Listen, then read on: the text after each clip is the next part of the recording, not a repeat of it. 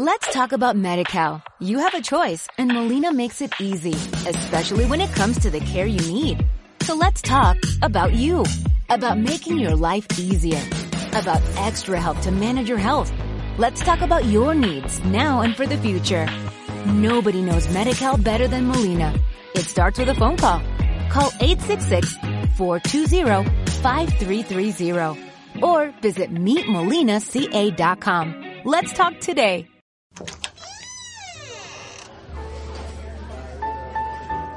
Bienvenidos a Cultura Cocktail, el podcast de cultura general, entretenimiento y misterio. Yo soy Diego Oropesa desde el Complejo Arqueológico de Pachacamac. Y yo soy Judith Carrión desde la Ciudad Blanca de Arequipa y esta vez tenemos un happy hour porque sí, seguimos con los mojitos, dos por uno pues. Y esta vez llegamos con Profecías del Fin del Mundo, parte 2. Uh-huh.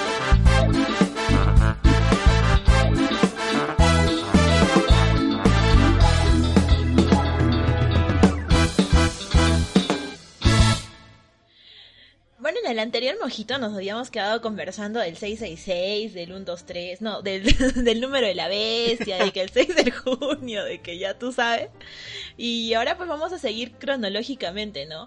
Básicamente hablamos lo que, lo que sabemos, lo que hemos vivido, experiencia personal, ¿no? Claro, claro, nosotros soltamos los datos y ya el que le interese pues que investigue. Que pregunte, pues. y no, si no sé. también, también, no, no, le vamos a dar todo, también, no, no se puede. Por favor, por favor. Pero la idea no es, claro, la idea es más que nada acercarle los datos que, que vamos encontrando y ya. Así como nosotros cuando escuchamos a, al inicio de este tema y nos pusimos a googlear y todo eso, en fuentes muy confiables. Exacto, Wikipedia, tarea bien hecha, Rincón del Vago. Así es. Así es. Pero bueno, nos quedamos pues entonces en el 2000, 2006 y de ahí, si bien es cierto, han, han seguido apareciendo algunos este, supuestos eh, anuncios de fin del mundo, digamos que no tuvieron relevancia hasta recién eh, el más, el, quizás el que más recordamos todos, que es el del 21 de diciembre del 2012. Chan, chan, chan. sí, exacto. es que, de verdad, creo que sí es cierto. Todos hemos vivido el 2012 al menos. Creo que todos, quizás los que nos están oyendo, por lo menos o eran chiquitos o algo, pero ya el 2012 sí lo vivieron. Claro, a no ser que tengamos oyentes de 6 y 7 años, que en ese caso sí. de repente, pues la vecina está oyendo con el chiquito, pues no. Hola niño. Claro, haz toda tu tarea. Come tus verduras. Así es. Pero para el resto que ya son más grandes, que sí recordarán esta fecha, pues simplemente para poner en contexto de por qué es que la gente estaba tan asustada con esta fecha, de que de verdad creían que este sí, este sí iba a ser el fin del mundo. Es que está todo basado en el calendario maya, Uh -huh. que básicamente es un calendario astronómico que tenían los mayas y que estaba grabado pues en una roca y que so su fecha solamente llegaba hasta el 21 de diciembre del 2012 que es el lo que viene a ser para nosotros el solsticio de verano Uh -huh. Y que supuestamente como hasta ahí acababa su calendario interpretaban de que se acaba el mundo. es... exacto. Y, y, no, entonces hubo mucha polémica al respecto, me acuerdo pues en las noticias, en los periódicos, hasta salió este, unos años antes esta la película famosa del 2000, la 2012. 2012. Claro, oye, buena película, por cierto, yo lloré como una Magdalena esa, esa película. Oye, en realidad sí me pareció súper entretenida. Era, es una película de Roland Emmerich y fue protagonizada por John Cusack. Ajá. Esta salió todavía en el, esta salió 2000... a fines del 2009. Ajá, 2009. O sea, tres años antes. Ajá, fue tres años antes. Wow, yo juraba que había sido en esa fecha nomás. Ya no, no. Mi, mi memoria es bastante frágil. Pero mira que el 2012 fue una fecha, o sea, el 21 de diciembre del 2012 nos íbamos a morir todos. ¿Y quién no ha hablado del 2012? O sea, en series, en películas. Por ejemplo, yo, perdón, pero he estado mirando Glee últimamente así bien hormonal. ¿Ya? Y hay un capítulo que es justo eh, Britney y, Sam están en el 2012 y ellos creen firmemente que se va a acabar el mundo y se casan. Se casan porque, porque ya, pues no, y si ya me voy a morir, me caso y me muero, me muero, me muero casada. Entonces yo me imagino que entre broma y broma, de verdad, que debe haber gente que ha hecho lo mismo, ¿no? Como en Harry Potter, cuando Voldemort estaba atacando, y gente que se escapaba a casarse porque, porque pensaba que el señor tenebroso los iba a, matar, ¿no? Entonces igualito, yo me imagino que alguien debe haber hecho su locura del 2012. Exacto. ¿Tú qué estabas haciendo ese día? ¿O qué, cómo la pasaste? ¿De verdad lo que pensaste, aunque sea por una fracción de segundo? ¿Sabes que en el 2002 estaba en la universidad y para diciembre siempre había entregas finales y, en la Universidad Nacional a veces era como que había huelga y justo hasta Navidad te la pasabas, un día antes de Navidad te pasabas haciendo entregas finales, entregas de maquetas finales, así que no me acuerdo. Creo que no había dormido. Creo que no había dormido y ya cuando me di cuenta ya había pasado el fin del mundo yo seguía maqueteando. O sea, te juro que no me acuerdo. Pero sabes qué, me has hecho acordar que en la universidad, para esa fecha, no estoy segura si fue el mismo el 2012 o fue el 2011, que este nos pidieron hacer un sketch como una dramatización de para entretener porque vinieron a hacer chocolatada y así con niños y nos, nuestro tema fue el fin del mundo. Yo me acuerdo que hice el papel de la loca que pensaba que se iba a acabar el fin del mundo y que me vendían un plumón mágico y me estafaban y, venía el cuy mágico que da plata y me daba plata para pagar el, el plumón mágico. Te juro que no, o sea, no sé qué me fumé porque la que escribió el guion fui yo, no sé qué me fumé, pero...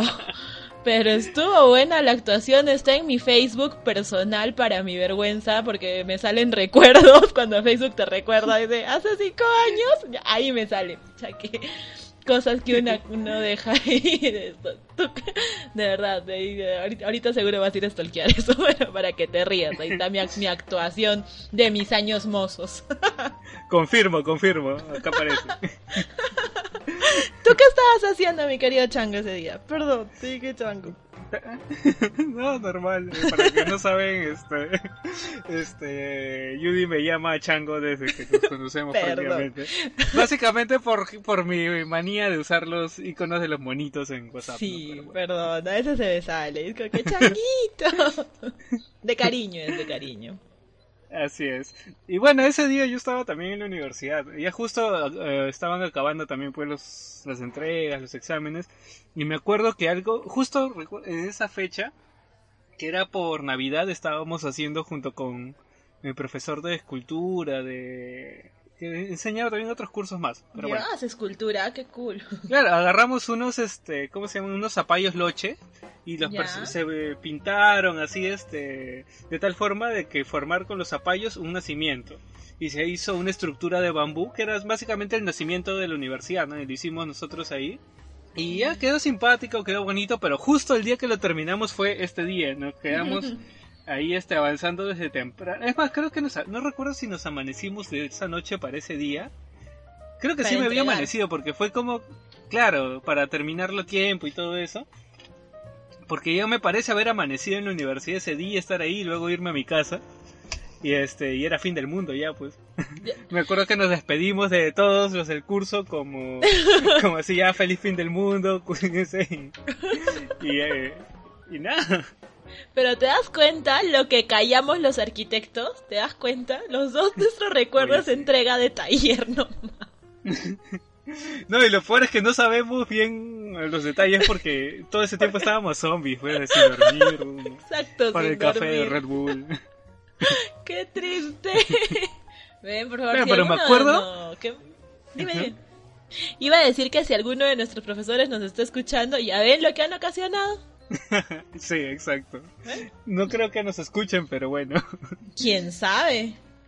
¿Quién sabe? Claro, pero lo, lo que recuerdo es que ese día todos los periódicos tenían algo referente a, al fin del mundo. Todos hablaban que se iban a acabar, etcétera, pero pero bueno, toda esta historia tuvo relevancia solamente durante ese día, porque de ahí al día siguiente ya la gente amaneció y se dieron cuenta de que el fin del mundo no había pasado. Y, me acuerdo mucho que en esa época pues no todavía no había la cultura de memes que existe ahora, ¿no? Habían memes sí, pero no, no eran tan virales como llegan a ser hoy en día. Claro, a tal nivel. Así es. Pero sí, recuerdo que muchos decían que, o sea, había acabado el mundo, pero había empezado un mundo exactamente igual al anterior y no nos habíamos dado cuenta. Ah, sí, sí, sí, sí recuerdo eso. Sí recuerdo como que los universos paralelos, una vaina así, que comenzaron a decir que, que éramos como que el otro yo, el suplantador, una cosa así. De la mano, pues, con nuestro querido Isaac Newton, pues, que dijo que se iba a reiniciar todo. Claro, y de hecho, eh, lo que pasaba con el calendario maya, según este varios estudios que se hicieron, es que no representaba en sí un fin del mundo, sino que era el fin de un ciclo. O sea que a partir de esa fecha, digamos que estaba, entrábamos a una nueva era, un, que tenía más bien más mensajes de esperanza y, que de catástrofe. Y de optimismo respecto a lo que venía, que exacto, que de catástrofe. Pero quizás películas como esta, la del 2012, fueron las que acrecentaron tanto en el público, en la gente, eh, esta sensación de que iba a ocurrir una gran catástrofe, ¿no? Y de entonces, eh, me acuerdo que eran muy populares estas películas de catástrofes, ¿no? También estaba la de, ah, varios años antes, la del día después de mañana. Me acuerdo que estaba en el colegio todavía cuando salió. Claro, claro. Pero que hablaba, esta hablaba sobre un cambio climático y todo eso. Que muy lejos de la realidad actualmente no está. bueno, sí. Lastimosamente sí, estamos en camino a eso por, por idiotas, básicamente, por hacer un mal uso de los recursos y estar tratando de manera tan indiscriminada al planeta, ¿no? Claro, y como vimos dos episodios atrás, el de la ciencia de nuestra extinción, o sea, el fin del mundo, pues básicamente sería algo muy parecido a lo que vimos en el día después de mañana, que o sea, de hecho es científicamente bastante correcto, no como trama, porque me acuerdo que era una cochina de película. Pero científicamente hablando, o sea, el proceso era correcto, solamente que no de inmediato, sino un proceso bastante largo de años. Claro, es que, como decíamos, la extinción no se va a dar como que cierras los ojos y te moriste y, ya, y acabó, sino se va a dar en un proceso lento y de sufrimiento, tristemente hablando. Sí, así es. Pero bueno, y esta noticia fue pasando y pasando y al final ya nadie, nadie recordaba el 2012 más que como un meme, ¿no? Eh, o como la película, básicamente. Claro, exacto hasta que llegamos al 13 de marzo de 2013. Y, ahí, ya hubo todo un suceso, toda una noticia, cuando este, ocurre que el Papa Benedicto XVI renuncia. Y esto es algo pues que nadie se esperaba, ¿no? De, la nada, aunque había habido, bastante había habido bastante polémica en aquellas fechas porque había muchos casos pues de como que de pedofilia en la iglesia, bastante escándalo y como que se dice que el Papa no estaba de acuerdo y por eso había abdicado. Pero también se dice por ahí de que en realidad este Papa no era tan simpático con la gente, no era aparte que como que daba miedo. Me acuerdo mucho de los memes en los cuales lo comparaban con Darth Sidious de Star Wars, que era la verdad era igualito. Ahora que lo pienso, es muy cierto. Es la... y, Benedicto XVI, a pesar de haber estado en un periodo tan corto bajo, bueno, con el, la responsabilidad de la Iglesia Católica, tiene un montón de memes. Sí, sí. yo, me acuerdo, yo me acuerdo que lo recuerdo hasta con cariño porque me recuerda a Darth Sí. Pero mira que Benedicto XVI pasó sin pena ni gloria por de, de, alguna manera decirlo porque su periodo fue uno que fue corto y, y, que fue después de un papa bastante popular como fue Juan Pablo II. Así es. Entonces es como que fue a la sombra de Juan Pablo II porque sea, siendo sinceros creo que el papa más recordado es él, Juan Pablo. Y, y luego viene Benedicto en un periodo corto eh, abdica y, no, no se le recuerda, no se le recuerda tanto, de hecho es como un periodo bastante, no sé, nublado. y sin embargo tiene memes. Ah, sí. No, pero lo que quería acotar nomás es que, sea, así colocalmente hablando, digamos que eh, Juan Pablo II tenía cara de bueno, en cambio, este, Joseph Ratzinger tenía cara de malo, ¿no? Tenía no solamente el nombre que sonaba agresivo, sino que también tenía esos rasgos tan marcados. ¿De qué nacionalidad era Benedicto XVI? ¿De qué nacionalidad? Sí, no es alemán. Alemán, ya pues. que perdónenme, pero discúlpenme si hay alemanes o amigos alemanes, pero es que tienen los rasgos fuertes, entonces incluso a mí el alemán a ratos parece que me estuvieran gritando, te juro, es como que no te he hecho nada. no, sí, aparte pues se le puede asociar, digamos, a la trágica historia que ha tenido Alemania por culpa de, de los nazis y todo eso, pero, o sea, ya regresando un poco al tema, digamos que todo este toda esta polémica que hubo por su renuncia eh, tuvo que ver más que más que con la elección del siguiente papa ¿Por qué? Porque entre uno de los de los cardenales que estaban eran digamos que los preferiti. Lo que pasa, hagamos un recuento y quizás lo van a entender más los que hayan visto o leído este Ángeles y demonios de Dan Brown. Sí, en eso estaba pensando. Claro, justo hablan de un proceso para elegir al nuevo papa, ¿no? Que es llamado el cónclave, que se da en la Capilla Sixtina y lo que ocurre lo que ocurre aquí es que los cardenales tienen que elegir a quién va a ser el nuevo papa. Y entre ellos, digamos que hay varios. Así es. Y eso es como que se van eligiendo unos, los preferiti, que son los que tienen más posibilidades de ganar, son, y suelen ser unos pocos. Y digamos que entre estos favoritos había, no recuerdo su nombre, pero era un papa de, de tez oscura, era un papa... Tez morena. Claro, era lo, que, lo que muchos llamaban este, la profecía... papa negro. Ajá, la profecía del papa negro. Y eso tiene que ver con una profecía de Malaquías, que era un, escrito de 111 versos, y que cada verso como que hacía alusión a un papa. Y entonces era como que terminaba ahí y se decía que ya ese iba a ser el último papa.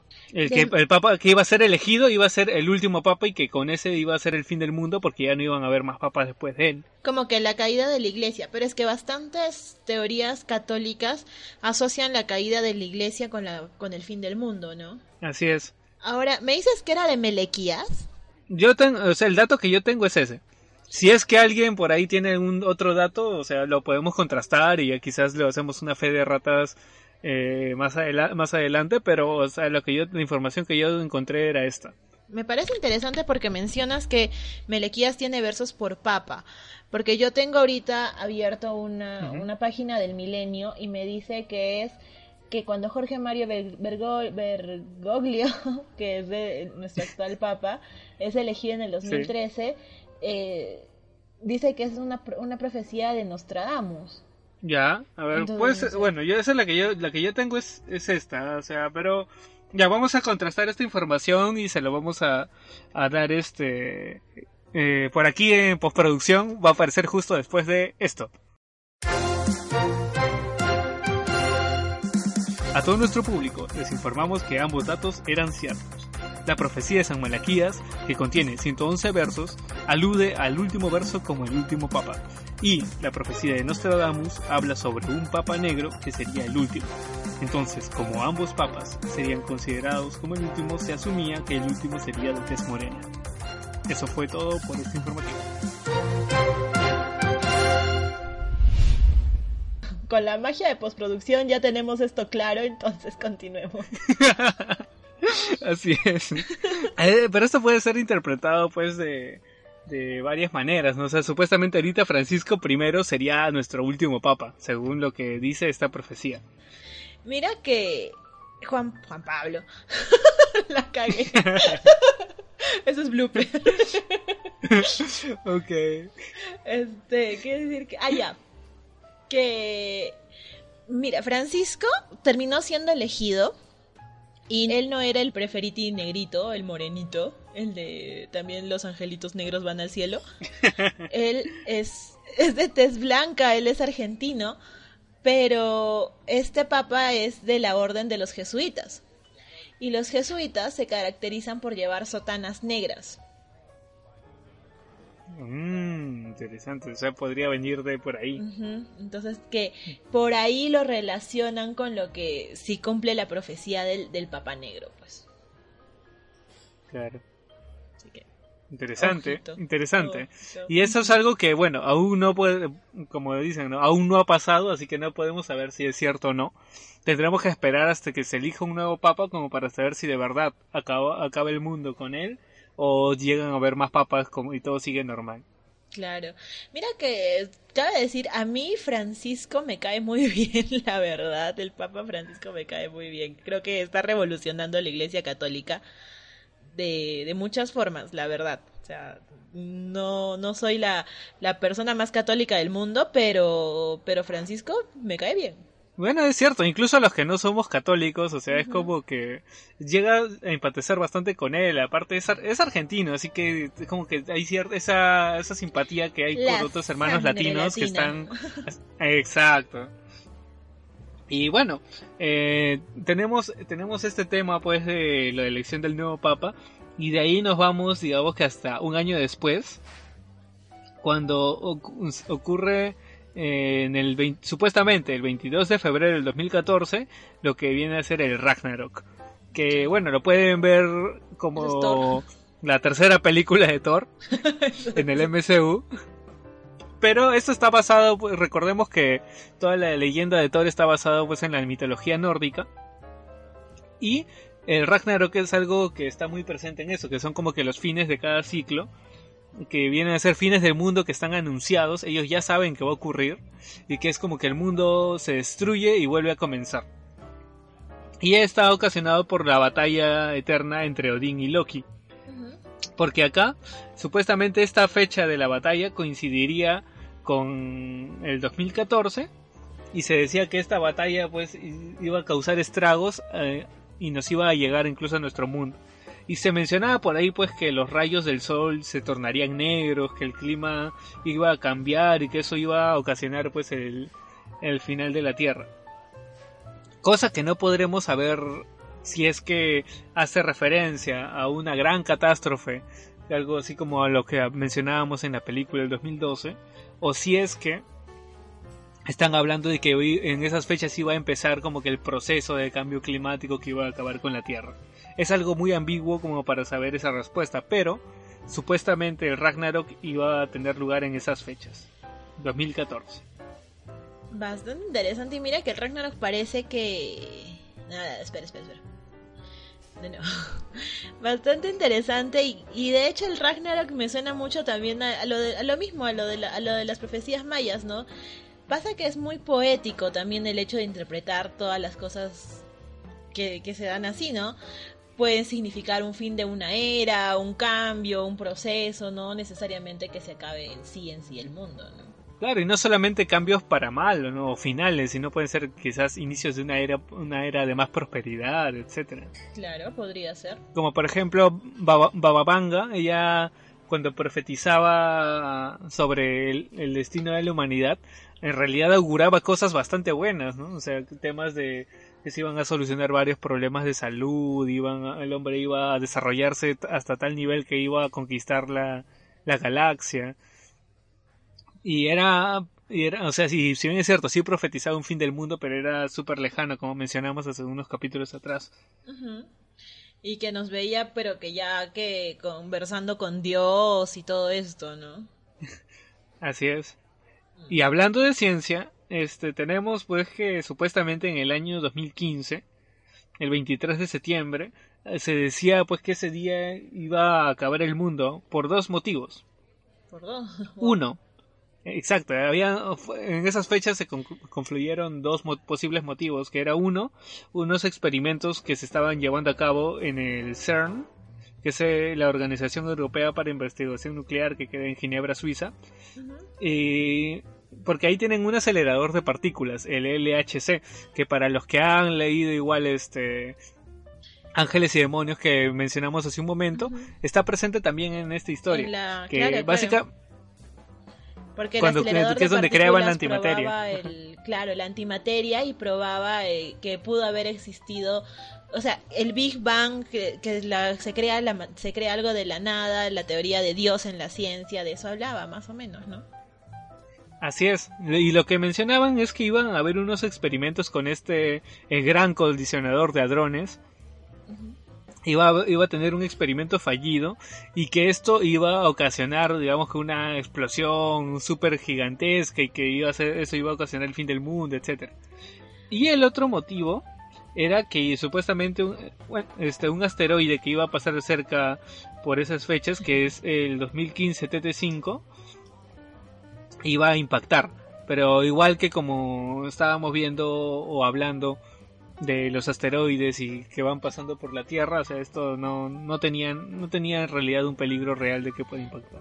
Tenemos complejo de dinosaurio porque nuestro motivo favorito para decir que se va a acabar el mundo es el, un asteroide que viene.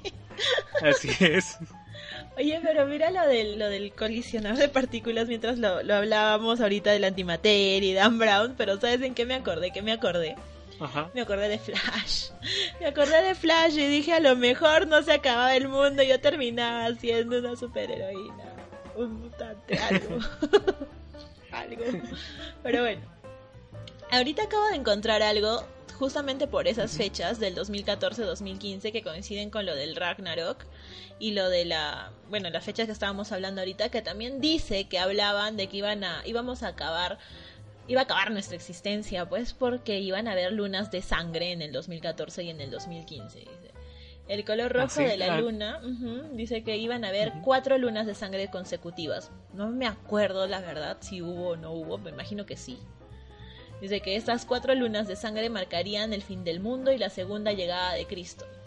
y estas lunas, ah, mira, sí se registraron en abril del 2014, octubre del 2014, abril del 2015 y septiembre del 2015. Me imagino que mira que justo hablabas del, de septiembre del 2015, ¿no? Que íbamos a morir. Entonces supongo que por ahí también están agregando pues las a la teoría de las lunas de sangre, de que ya todos Claro, y de hecho esto radica de una interpretación de la Biblia que supuestamente anunciaba para estas fechas la segunda llegada de Jesucristo, ¿no?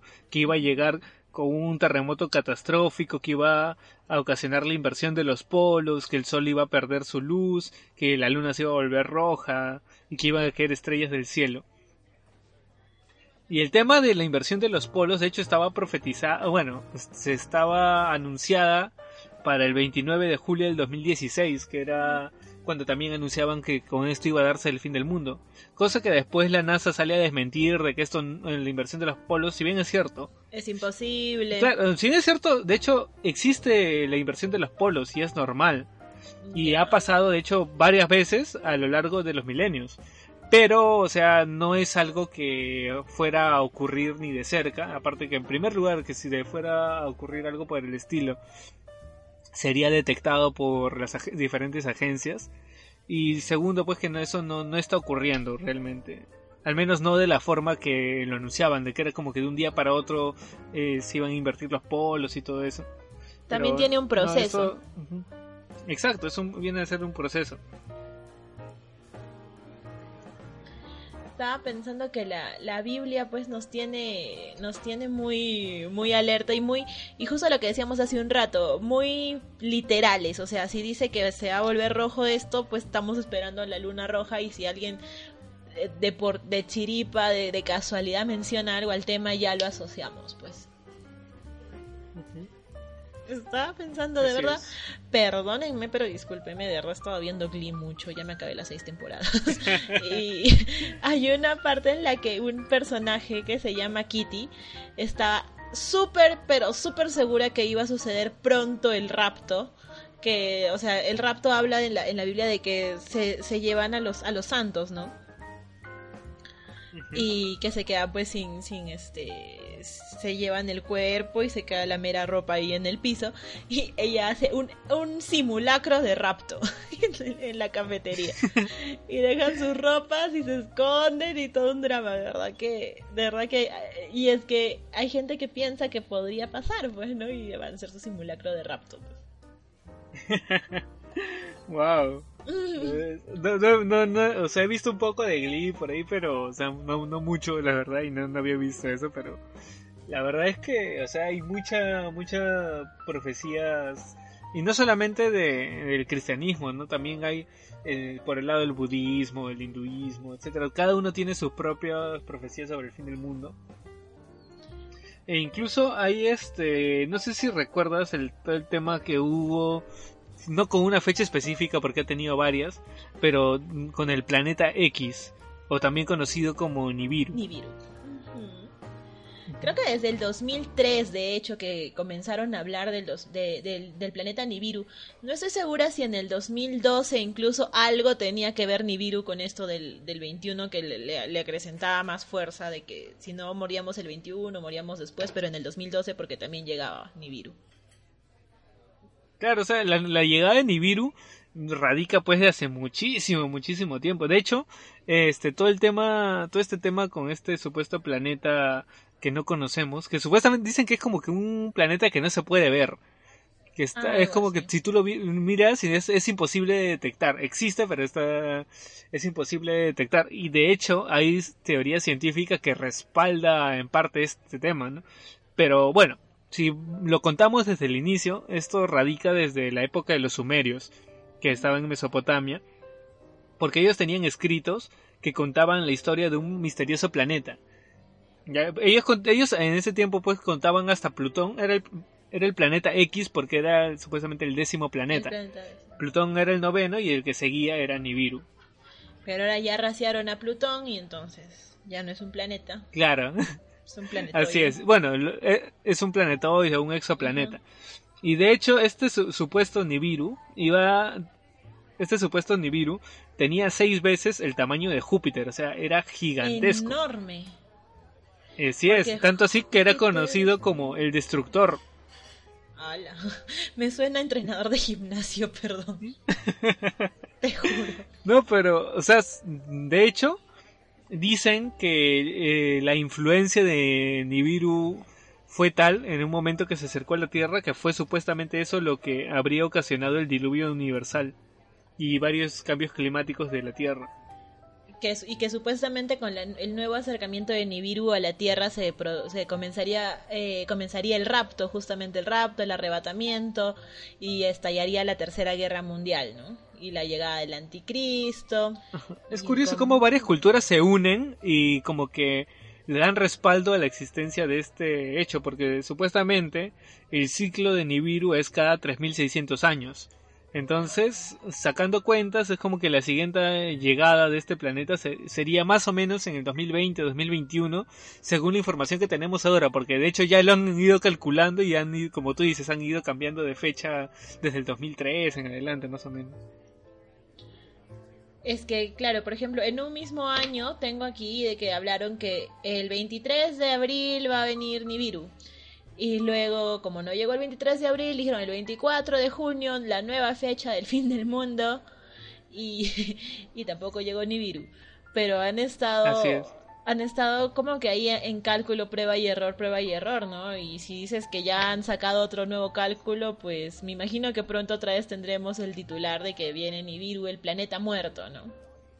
Ajá. Y de hecho, de hecho, hay este, estudios científicos que respaldarían la existencia de un planeta de estas características, porque eso explicaría varios fenómenos eh, gravitacionales o de órbitas que existen y es como que no se pueden explicar si es que no existe un elemento ahí generando este impacto. Entonces se cree que podría ser real solamente que no se puede detectar. Ahora, que sea el mismo planeta Nibiru, este es donde supuestamente viven los Anunnakis, ya es otro tema, porque acá hay dos este dos vertientes.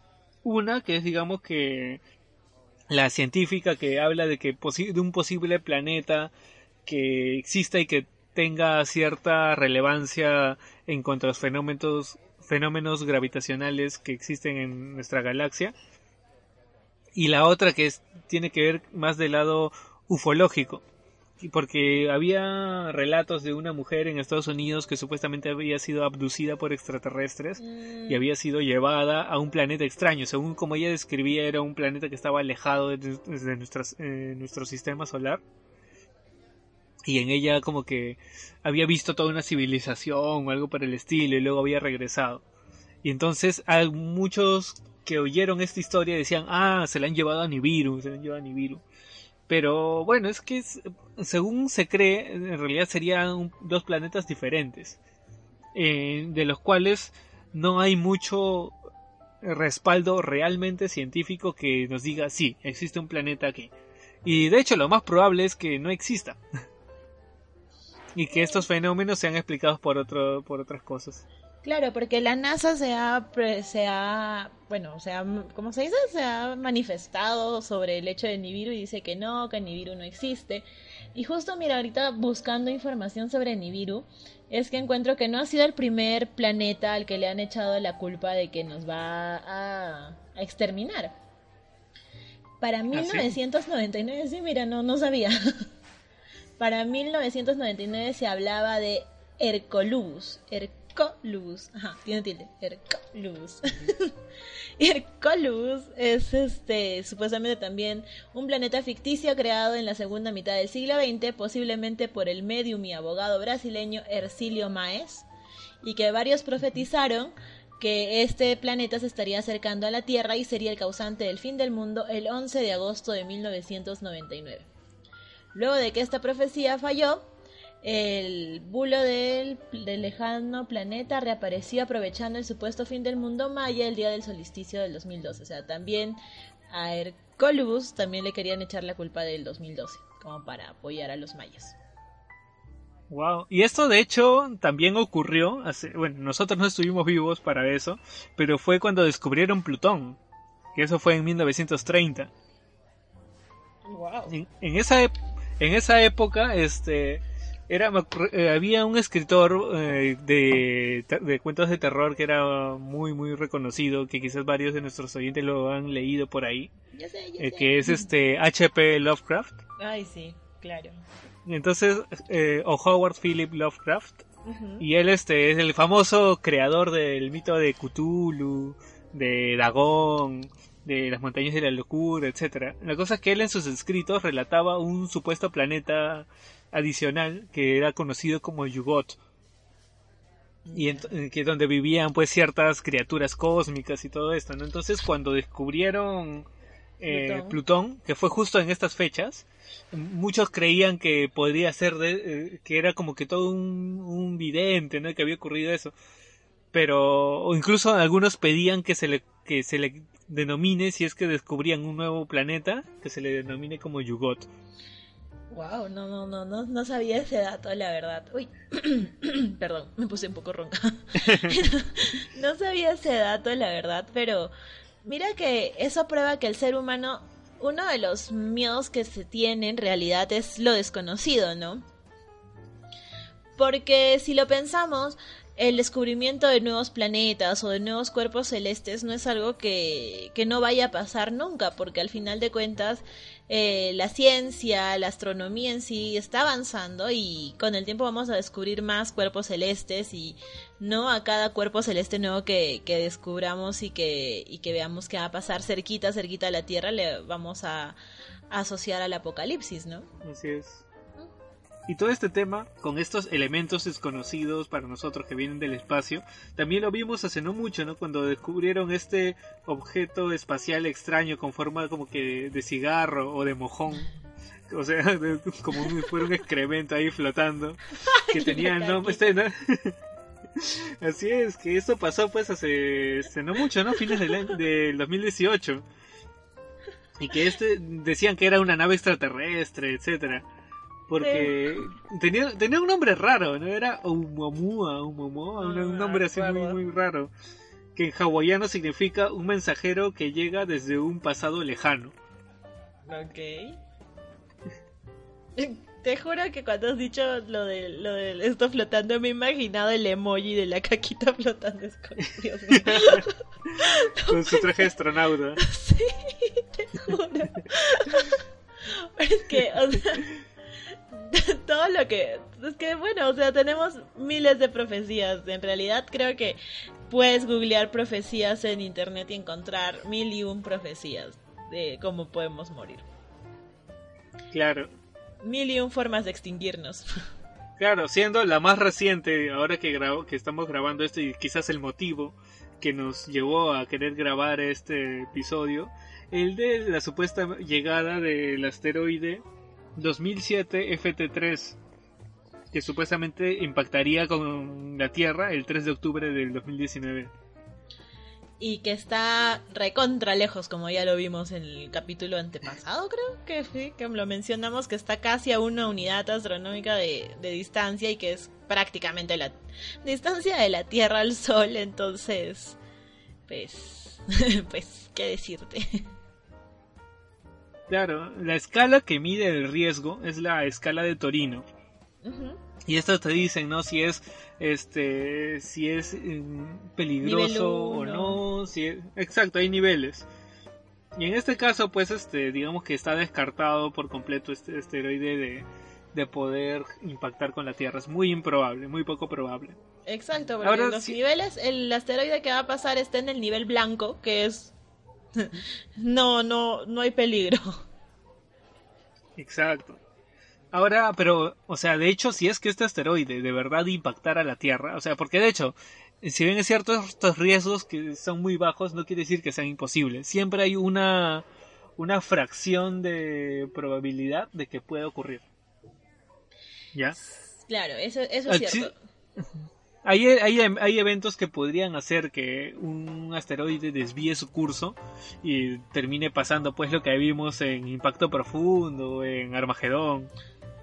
Si Tony Stark logró vencer a Thanos dentro de tantas posibilidades, dentro de una posibilidad dentro de muchas, no me acuerdo cuánto era, ¿por qué no? 14 millones, 14 millones. 14 millones, entonces, si Tony Stark pudo, ¿por qué el asteroide no puede de la nada cambiar su, su curso? Puede pasar, puede pasar. Claro, ¿no? O sea, y de hecho este es este es un asteroide que pesa 55 millones de toneladas. ¡Hala! O sea, de diámetro tiene, si fuera un círculo perfecto, tendría 340 metros de diámetro. Tiene un tamaño considerable. Claro, de hecho, o sea, y la velocidad a la que está viajando es de unos 30 kilómetros por segundo, más o menos. Ya, pero, y si es que de verdad impactara la Tierra, esto provocaría una explosión de unos 5000 megatones. Para tener un contexto de cómo se miden estas, estas escalas en las explosiones, la, de, la explosión de Hiroshima tuvo 15 kilotones. Ay, Dios kilotones. Kilotones. Y esto va a ser, megatones. Así es, estamos hablando de 5000 megatones. Y la bomba nuclear más fuerte que, o más potente o poderosa que existe en la actualidad es la, una bomba rusa, ¿no? La bomba del zar. Esta bomba del ser rusa ocasionaría unos 50 megatones. Que fue más. Eso fue más de 3.000 veces lo que ocurrido en, Hiroshima. Claro. Así es. Y estamos hablando de una que tiene 100 veces más nivel destructivo que la bomba rusa más, más potente del mundo. Y nosotros que hablábamos de los inviernos nucleares y todo eso, o sea, verdaderamente un asteroide de 340 metros, kilómetros, metros, metros. Este es 340 metros, sí. 340 metros de diámetro haría terribles estragos en la Tierra, o sea, eso... Claro. Sería... Imagínate si fuera más grande. Dios mío. O sea, estamos hablando de un, de un este... De, una mega explosión y una mega extinción. Claro, y, está, y eso con una piedra pues de un tamaño como de tres cuadras y media. Imagínate pues una... La, de hecho la de que acabó con los dinosaurios era, era bastante más grande. Pero igual, o sea, tres cuadras y media de, destrucción volando cerca, Dios mío. Bueno, no cerca, no, pero que puede cambiar el rumbo. Yo creo que no va a pasar, pero, pero pues no, quién sabe. Claro, o sea, la posibilidad de colisión es una en 11 mil millones. O sea, es más probable ganarle a Thanos en realidad. Es más probable ganarle. Entonces mira cuánto sufrieron. Entonces, pero, bueno, en realidad, en algún punto va a tener que extinguirse la vida, en algún punto va a tener que hacer un reboot la Tierra, porque como veíamos en el, en la teoría, en la ciencia de nuestra extinción, la Tierra al final es un proceso de prueba y error y ahorita estamos en una prueba que está durando bastante considerablemente, pero no sabemos cuánto va a durar. Tú lo has dicho. Y el tema, o sea, con todos estos fines del mundo que estamos comentando, es que todos de alguna u otra forma se hacen populares porque si no, no estarían en esta lista, o sea, no serían este, tan difundidos, sino que existe un gran número de gente que lo cree, y es esto lo que ocasiona que tenga trascendencia y que viaje a través del mundo. Y esto es ocasionado pues por todo el tema de la histeria colectiva. Claro. Yo creo que a manera... Bueno, ahora damos conclusiones. No sé. Sí, ¿no? Sí, sí, sí. Yo creo que... A ver, yo creo que a manera de conclusión podríamos decir que si bien es cierto, teorías hay muchas y como mencionas, histeria colectiva que hacen que estas teorías, por más locas que sean, terminen en boca de, de muchos y terminen incluso pasando en historias de generación en generación. Eh, creo que deberíamos de preocuparnos más que pensar que se va a aparecer un planeta que nos va que va que, que nos va a secuestrar que más que pensar que cosas así, pensar en algo que podemos cambiar, porque verdaderamente nosotros mismos estamos siendo el vector que está impulsando nuestra propia extinción, más allá de que vamos a desaparecer en un abrir y cerrar de ojos, ¿no? Sin ir muy lejos de lo que está pasando ahora en la Amazonía, ¿no? Así es, y estamos hablando pues de un incendio que lleva bastante tiempo, o sea, lleva bastante, días. No sabemos si cuando salga el capítulo ah, esperemos que hayan conseguido extinguirlo, pero de hecho estos incendios forestales suelen durar bastante tiempo y son espontáneos, o sea, ocurren varios incendios forestales, pero estos se, se, se, apagan por sí solos prácticamente. Sin embargo, estamos hablando pues de un, de un incendio que es ocasionado por el hombre. Exacto. Y es todo un tema que si nos ponemos a hablar de ello nos vamos a dar cuenta, o sea, toda la política de gobierno que es la que provoca y, que en realidad todo esto es todas las consecuencias de un evento así a largo plazo para la Tierra eh, es catastrófico. Es algo que da de pensar, exacto, o sea, quién sabe, imagínate que o sea, que perdamos nuestro el pulmón más importante que tiene la Tierra. Nada más. Entonces, Claro, o sea, el impacto que va a tener a nivel climático podría tener secuelas muy, muy graves. Claro, la producción de oxígeno. O sea, como dije en mi frase célebre de hace unos capítulos, si no respiras te mueres. O sea. Y mira que eso es cierto. Da la casualidad que respiramos oxígeno, no, no más. claro. Entonces, pero es, o sea, manera de conclusión podríamos llegar a eso, que deberíamos pensar más que en Nibiru o pensar, bueno, que podría pasar, pero pensar en cómo mejorar eh, hábitos, ¿no? Que puedan ayudarnos a no extinguirnos. Al menos no tan rápido. Claro, o sea, no por compartir la noticia, de hecho, no por compartir fotos sensacionalistas, porque lo, cierto es que gran mayoría de las fotos que circulan en Internet respecto al, incendio eh, no son ciertas. Son tomadas de otros incendios forestales que han habido en otros lugares. Y de hecho hay una imagen este, que circula bastante que se ve una zona gigantesca de, de fuego que, está, que estaría siendo quemado. Pero la verdad es que, o sea, por los satélites el humo no te deja ver cuál es el alcance real del fuego, sino que te va a mostrar las zonas que digamos que tienen humo, pero las, no es necesariamente la misma que la zona donde hay fuego, porque el humo se, se expande con más velocidad. Entonces, aún no, al menos hasta, la, hasta el cierre de esta edición, no sabemos cuál es el alcance real que tiene que tiene este incendio, ¿no? Esperemos de verdad que parecemos parecemos este presentadores de noticias, pero es que de verdad esperemos que esté siendo controlado porque es verdaderamente catastrófico lo que está lo que está sucediendo y por un mal manejo político de las de los recursos, ¿no? Claro, recordemos que todo esto viene este, a raíz de, de la carne de vaca que comemos. Exacto. O sea, échale la culpa a la vaca. Échale deshonor en tu vaca.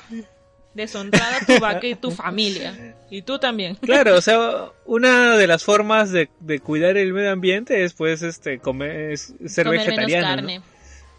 Claro, o sea, yo no soy vegetariano, pero de vez en cuando me gusta la comida vegetariana por su sabor, para variar un poquito, porque fuera de eso, de hecho, sí soy bastante carnívoro. El mea pero bueno, mea culpa, exacto. no, pero es que es cierto, o sea, las, las vacas necesitan alimentarse. Y como hay mucha demanda de la vaca que exporta a Brasil, entonces esto genera de que sea necesario habilitar más campos de cultivo en las zonas que eran selva. Claro. Eh, Se, se quema este terreno para que pueda ser apto para, para plantar es- este, la comida de la vaca. Y esto pues este generó este incendio que se salió de control. Porque ahorita también hay Por- viento, el viento, o sea, es temporada de, ven- de ventarrones, el, el viento es exp- exparte- esparce el humo y todo está valiendo madres, básicamente. Así es. Y gran parte, como por falta de mano de obra calificada o tecnificada, es que se, se les escapa estas cosas de las manos, ¿no? Así es, y bueno, ya Bueno, ya, Ya. creo que nos estamos extendiendo nos bastante estamos en las conclusiones. sí, pero como Se con- se- conclusión y estamos haciendo un nuevo capítulo. Sí, sí, exacto. Pero bueno, ya, entonces, ya, las profecías hasta aquí, punto, chao. No, mentira. ya, listo, Eh, gracias, adiós, salud, salud, salud, chin, chin. salud, salud, salud.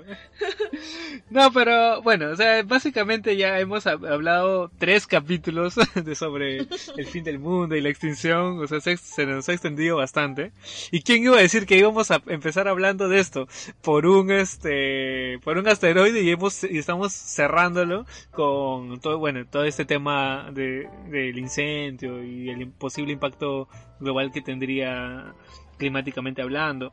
Claro. Pero bueno, estamos cerrando este ciclo y para el siguiente episodio traemos algo bastante diferente como para no, no estancarnos en esto, de lo cual de hecho podríamos seguir y seguir hablando. Sí, de hecho que sí podríamos seguir hablando. Si quieren que sigamos hablando de acá al futuro, también coméntenos y, y qué, qué es lo que qué es lo que creen que falta que hablemos, pues. Claro, ya vamos a ir actualizando nuevas profecías que vayan saliendo, quién sabe. Porque tengámoslo por seguro que van a salir muchas más. Claro, y es más, si tú quieres hacer una profecía ahí en tu casa, en tu trabajo, manejando, donde estés ahorita, puedes hacerla. Ha- Haz tu profecía y mándanosla y quién sabe, a lo mejor se hace realidad y, y te hacemos famoso. Etiquétanos con el hashtag, este, a ver, ¿qué, qué hashtag ponemos? Cultura cocktail profetiza, no sé. Cócteles proféticos. Co- Cócteles proféticos. Me gusta eso de cultura cóctel profetiza. Queda. Queda. Etiquétanos y pues ahí ve unos contando qué, profe qué profecía tienes tú para el fin del mundo y, y, y ya, vamos a estar variando pronto nuestra carta y... Sí, ¿no? Sí, así es. Y antes de cambiar nuestra carta, pues vamos a darles unas recomendaciones cinematográficas por ahí, porque, porque como decíamos, todas estas profecías, todo esto termina en el cine sí o sí. Entonces, Dieguito, ¿tú has visto alguna por ahí que te que, quieras recomendarnos? De hecho, sí, he visto hace poquito una película que me gustó muchísimo, que es original de Netflix, y está protagonizada por Michael Peña, que es bastante reconocido porque él en el, en el UCM de Marvel es el mejor amigo de Scott Lang. Este es Luis, este pata la- latino que cuenta las cosas de una forma muy graciosa, muy acelerada, que- que salen las imágenes de los eventos, pero narrados con su voz. ¿no? Es una escena que me gusta mucho de esta película. Pero bueno, es protagonizada por él, pero no es una película de comedia. Es una película llamada Extinción, que habla algo así como una especie de ataque extraterrestre, una cosa muy, muy, muy quemada. De hecho, tienen que verla porque no voy a revelar spoilers de, de los giros de trama y nada de eso. Pero básicamente es un, padre de familia que vive con su esposa y sus dos hijas y que tiene visiones como que de que algo que va a pasar, de que van a llegar unas naves, que van a llegar, que, que van a ser perseguidos y que va a, a ser partícipe de un futuro posapocalíptico. Y se les recomiendo mucho, no quiero revelar nada de la trama porque de hecho es muy muy interesante y la verdad es que me quedé con ganas de ver más de esto. La espero que haya una secuela. Sí, espero que haya una secuela de hecho porque te encariñas con los personajes al final. Ah, caray. Ah, caray. Entonces, está en Netflix, hay que buscarla. Bueno, yo la vi pirata, pero Los que tienen Netflix, véanla en Netflix y los que no con su casero de los CDs. Claro. Ahí por privado les puedo pasar las aplicaciones donde la pueden ver. No mentira. No, a la piratería dile no. Por favor, traten de verla en Netflix. Así es. Y, Y bueno, tú, tú dime, ¿tú has visto alguna película en estas fechas al respecto? Yo les voy a recomendar una película que es este, mira, que es totalmente diferente a la que a la que tú has recomendado. De hecho, no es una película protagonizada por actores de carne y hueso. Vamos a hablarles, bueno, les voy a contar. Estoy segura que han escuchado de Your Name, Tu Nombre o Kimi no Nawa. Es una Oh, me encanta es esa película. hermosa. Lloré con esa película. Te juro, yo he llorado las veces que la he visto, he llorado. Es una película muy bien lograda, es del director Makoto Shinkai y de verdad es muy, muy buena. Si no te gusta el anime, no hay problema, de verdad. Tienes que verla porque es una película artísticamente hermosa. Los dibujos son lindos, eh, eh, la banda sonora, la historia en sí es muy bonita. Para más o menos tú puedes pensar que solamente cambios de cuerpo y así, porque eso es lo que te vende al inicio. Pero también habla de un cometa que va a pasar y que pues a raíz de este cometa pasan algunas, algunas cosas, ¿no? Algunos, algunos giros de la trama que, que de verdad te dejan encantado con el, con, con la historia en sí, con los personajes y es imposible no llorar con esta película. Así es, de hecho, esta película empieza con esta escena del cometa fr- fragmentándose en dos. Exacto. Y quizás lo que más me gustó de la película es su banda sonora. Es impecable, Es escrita impecable. por la banda Radwimps y que tiene una conexión con la película insuperable, en serio. O sea, tú, tú le ves y la musicalización es perfecta de inicio a fin. Los personajes son súper, súper carismáticos. Es una película muy divertida, a pesar de que tiene momentos muy emocionales. Es una de las películas con las que más me he reído. Tiene situaciones muy, muy, diverti- muy divertidas, en serio. Ex- sí, exacto, es una película taquillera.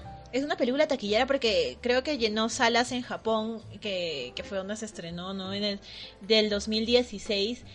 Es muy, muy, muy bien lograda esta película. Así que es anime, drama, drama fantasía, romance, 106 minutos de pura, pura art, puro arte en, el, en, en la pantalla. No sé si sigue en Netflix, porque sí estaba en Netflix. Yo la vi en Netflix a las 2 de la mañana un día que llegué y no tenía sueño y me puse a llorar. Así, a moco suelto. Muy, muy bueno. Claro, yo me acuerdo que, que en ese tiempo que salió, este, yo, yo tenía, yo usaba Netflix, pero no la vi- no la habían subido todavía, entonces yo la vi en una página así, este, Chafita una página total, no, ya me acordé, en una aplicación que existía en esa época, que era así para ver películas piratas, pero era porque todavía no llegaba a Netflix, acababa de salir hacía no mucho y pucha, en serio quería verla. Se les recomiendo pues a cualquiera, no tiene que gustarte necesariamente el anime para que la Exacto. disfrutes. Así no te gusten, así piensas que son dibujitos, así piensas que son este, no sé, pues de otakus. De veras, Kimi no Nawa es una película que te va a cambiar la perspectiva de, de esto, ¿no? Como las películas de estudio Ghibli que son buenísimas también. Kimi no Nawa me parece que está muy muy bien lograda. Así que ya no les vamos a vender más Kimi no Nawa, pero véanla, es, es muy buena. Así es. Y bueno, hasta aquí llega el episodio de hoy. Eh, es- escríbanos, denos sus recomendaciones, sugerencias, los, los estaremos leyendo gracias a las personas que nos, nos comentan al respecto. De verdad, Y- muchas gracias a la gente que comparte, comenta, de verdad, son, son amor, de verdad. Así que ustedes también búsquennos en nuestras redes sociales. Estamos como Cultura Cocktail o Cultura Cocktail Podcast en Facebook, Instagram y Twitter. Y también no se olviden que tenemos canal de YouTube, así también suscríbanse y actívenle la campanita. Así es, y también si quieren pueden escucharnos. eh, no solamente, bueno, no sé en qué plataforma nos estarán escuchando ahora, pero existen varias. Aparte de Spotify, que quizás es este, una de las más populares en este momento para escuchar podcast, está iBooks, que es una aplicación totalmente gratuita, que es hecho donde alojamos el podcast. Y también está replicada pues en Apple Podcast si tienes iPhone, este, está en Spreaker, está en Tuning Radio, etcétera. Si tú tienes alguna de estas aplicaciones, puedes escucharnos ahí, en la que más te, te convenga. Y bueno, con eso nos despedimos entonces. Ha sido un gusto acompañarlos una semana más. Y nos vemos. Adiós. Bye bye.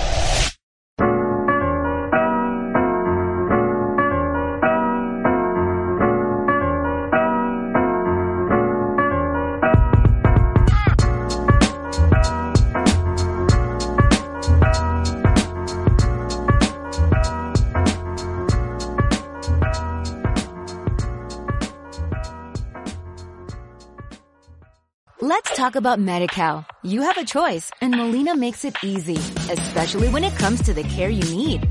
So let's talk about you, about making your life easier, about extra help to manage your health. Let's talk about your needs now and for the future. Nobody knows MediCal better than Molina. It starts with a phone call. Call 866-420-5330 or visit meetmolinaca.com. Let's talk today.